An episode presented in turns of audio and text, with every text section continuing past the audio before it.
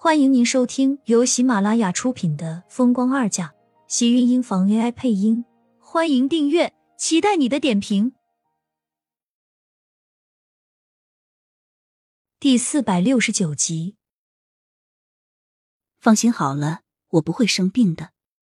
苏浅轻笑着看向厉天晴，这才发现他的发顶竟然还沾了几丝外面的血。回房间先去洗个澡吧，我累了。想在这里坐一会儿再去。你累了就上楼休息，不要逞强。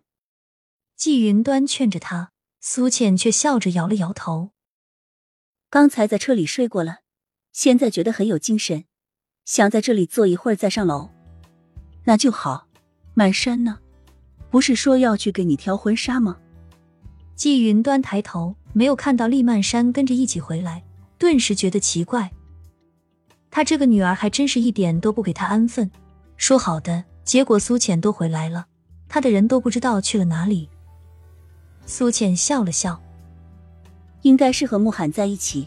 您放心好了，慕寒也去了。见到苏浅点头，季云端脸上也是绽开一抹笑。虽然不知道两个人最终的结果会怎么样，但是目前来看，这倒是个好兆头。两个人只要肯相处，早晚这个关系还是会好到那一步的。以前总是担心他，满山太任性了，从小被我惯坏了，我怕他会被人骗，在外面随便找个不三不四的男人，又怕他太不定心，就是有好的男人，也被他给错过了。季云端突然语重心长道，似乎作为母亲在提到自己的儿女时，总是会有说不完的话。用不完的担心，不会的，大姐她是个有分寸的人，知道什么样的人才值得托付终生。虽然以前错过那些，但是现在能和慕寒在一起，也不见得就不是一件好事。苏浅的这些话说到了季云端的心坎里，自己的女儿有几个是不爱的？谁不希望自己的女儿能生活幸福，嫁给良人？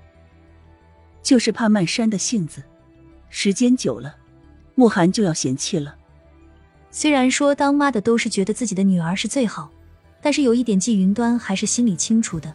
慕寒那样的男人，即使是离过婚，身边同样不会缺少优秀的女人。虽然厉曼山家世背景、长相各方面都不差，可是这性子却是季云端最担心的。我倒是觉得慕寒这样的人。应该是不会轻易喜欢上一个女人，他既然能喜欢上大姐，那就证明他以后一定也不会轻易的嫌弃大姐，这一点您放心好了。而且您忘记慕寒是谁给介绍的，再怎么样，天晴不会去坑自己的姐姐吧？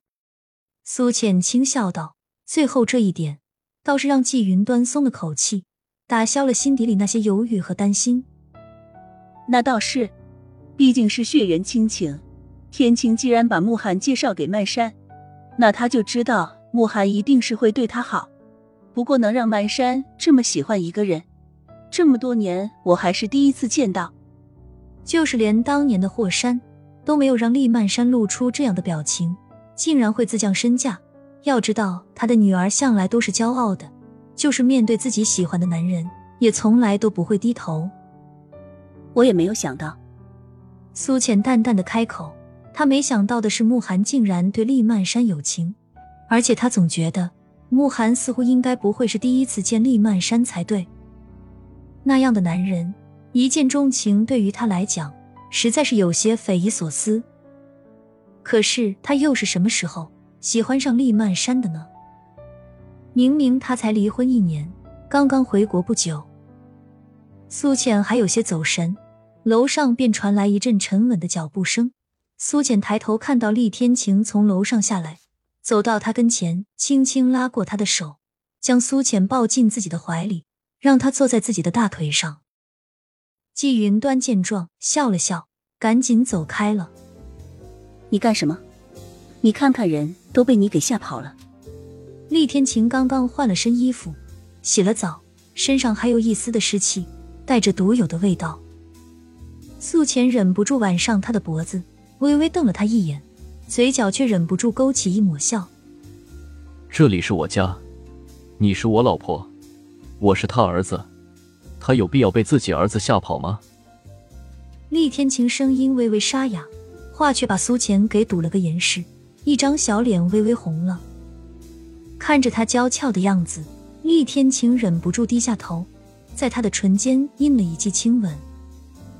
你，苏浅红着脸，忍不住瞪了他一眼。厉天晴却不在意，指尖温柔的划过他耳边散乱下来的发丝，声音里全是宠溺，将苏浅对他的抱怨和警告统统都压回到了自己的肚子里。累了吗？怎么还不上楼去休息？外面下了雪，屋里的水晶开着，倒是显得整个屋子格外的明亮。苏浅抱着他的双手紧了紧，连脖颈和耳后都被他的关心撩得异常绯红。我还好，今天觉得精神很不错，所以想在这里多坐一会儿，也可以看看外面的雪景。他不能出去，只好待在屋子里，透过窗户看着面前的树枝渐渐挂上一层雪白晶莹的白色。他倒是感觉自己很久没有看到雪了，莫名觉得好看。也不知道晚上看到的时候会不会更漂亮。等下的大了，晚上看才会漂亮。厉天晴开口道，却是接了他的话，让苏浅有些意外。他没有阻止自己，是知道他不会再问吗？转头看向厉天晴，伸手摸上自己的小腹。苏浅突然道：“我知道因为什么，你不说我也知道。你忘记了，我曾经是个医生，自己什么样子，怕是没有人比我自己更清楚。”他不想让厉天晴心里有太多的负担。如果他们注定要再失去一个孩子，那也是天意，他不怪任何人。厉天晴深邃的黑眸里，终于没有了以往的平静，有一丝的波澜在漆黑的眼底炸开。伸手将苏浅紧紧拥在怀里，呼吸微微低沉。别难过，以后我们还会有很多健康的孩子。虽然是早就已经猜到的结果，可是此时听到他亲自开口说出来的时候。苏浅的心口还是一疼，像是被划开的口子，鲜血淋漓的涌了出来。酸胀的眼眶中，终于有眼泪跟着涌了出来，划过脸颊。亲们，本集精彩内容就到这里了，下集更精彩，记得关注、点赞、收藏三连哦！爱你。